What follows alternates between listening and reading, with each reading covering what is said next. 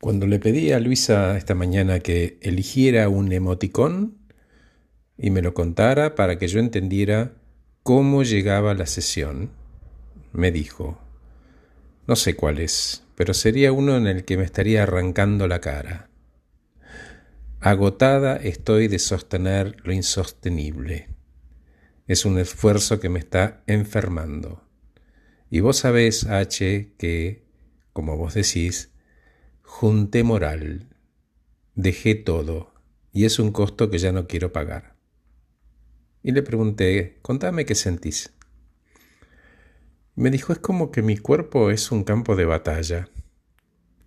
Al principio estaba todo bien, pero el tiempo se volvió agotador.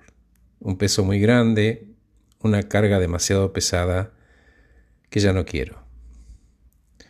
Ok, contame, Luisa, si tuvieras que dejar caer suavemente una palabra en el piso, si tuvieras que soltarla, ¿cuál palabra sería? Y mientras me decís, agachate y déjala.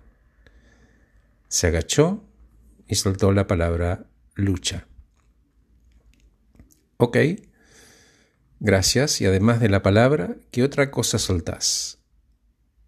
Se quedó pensando un ratito y dijo, a la eterna luchadora, ya fue. Me sirvió en tanto no me hacía daño, ahora que lo pienso, siempre me hizo daño, pero entendía que era un precio a pagar. Ok, en el momento de soltar la palabra lucha, toma otra del piso que quieras atesorar. Y respondió agradecimiento. ¿A qué? le pregunté. Primero a mi cuerpo por bancarme tanto maltrato y segundo a mí por dos cosas, por todo lo que hice y hago bien y por haber tenido la habilidad de ver y ahora elegir dejar ir algunas cosas. ¿Sabes, Luisa? Leí por ahí que la gratitud tiene muchos resultados psicológicos y sociales positivos, como la felicidad, menos depresión, relaciones más fuertes y emociones más positivas. Incluso se activan varias partes de nuestro cerebro cuando sentimos y expresamos gratitud.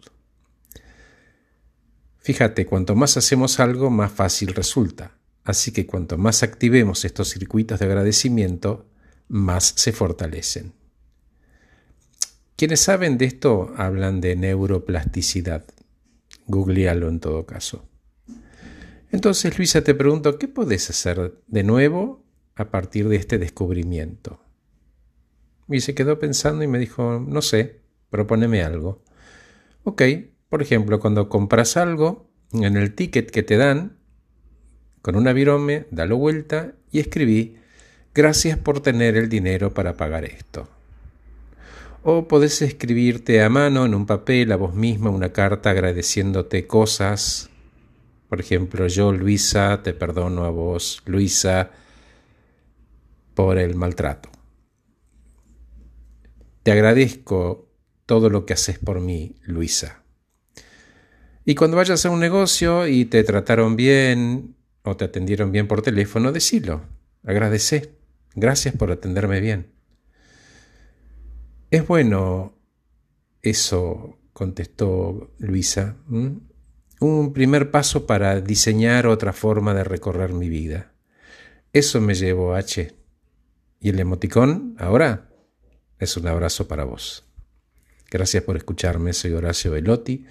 Acabo de regalarte este podcast titulado Fíjate cómo te sentís ahora y elegí un emoticón.